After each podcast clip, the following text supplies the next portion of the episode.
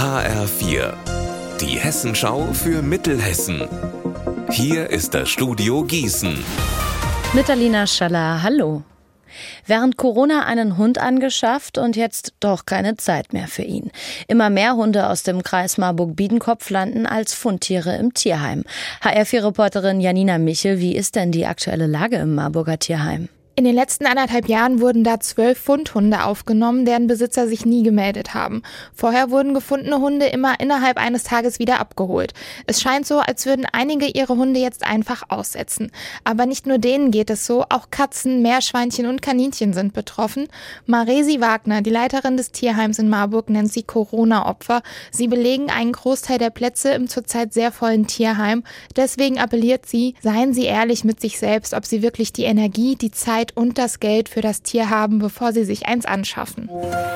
Im Notfall schneller helfen, das will der Rettungsdienst in Mittelhessen mit einem mobilen Ultraschallgerät. Gleich 20 Stück sind vom Deutschen Roten Kreuz gekauft worden. Jetzt können die Notärzte schon vor Ort einen Blick auf die inneren Organe werfen und checken, ob es innere Blutung gibt. Dann fällt die Entscheidung leichter, reicht der Rettungswagen oder muss der Hubschrauber kommen. Im Lahn-Dill-Kreis wird die neue Technik schon im Einsatz getestet. Jetzt folgen Gießen, Marburg, Biedenkopf und der Vogelsbergkreis. Die Städte Wetzlar und Gießen legen zusammen für eine gute Nachbarschaft. Mit dem Geld werden Kunstprojekte gefördert, die die Beziehung zwischen den Nachbarstädten vertiefen sollen. Zum Beispiel ein Chor mit Sängern aus Gießen und Wetzlar.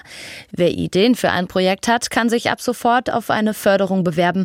Alle Infos hat mein Kollege Alexander Gottschalk. Bewerben können sich im Grunde alle Kultureinrichtungen und Vereine aus Gießen oder Wetzlar. Hauptsache, sie sind gemeinnützig und wollen kein Geld verdienen mit den Kulturprojekten. Diese müssen außerdem einen thematischen Bezug auf beide Städte haben. Sonst ist man beim Kulturfonds offen für Ideen aus allen Bereichen, egal ob Theater, Literatur, Film oder Tanz. Insgesamt 10.000 Euro stehen in diesem Jahr bereit. Bewerben kann man sich noch bis Ende März per Mail bei den Kulturämtern.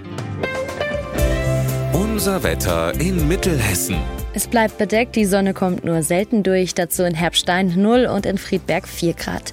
Am Abend und in der Nacht bleibt es weiter bewölkt, morgen dann Sonne und Wolken im Mix. Ihr Wetter und alles, was bei Ihnen passiert, zuverlässig in der Hessenschau für Ihre Region und auf hessenschau.de.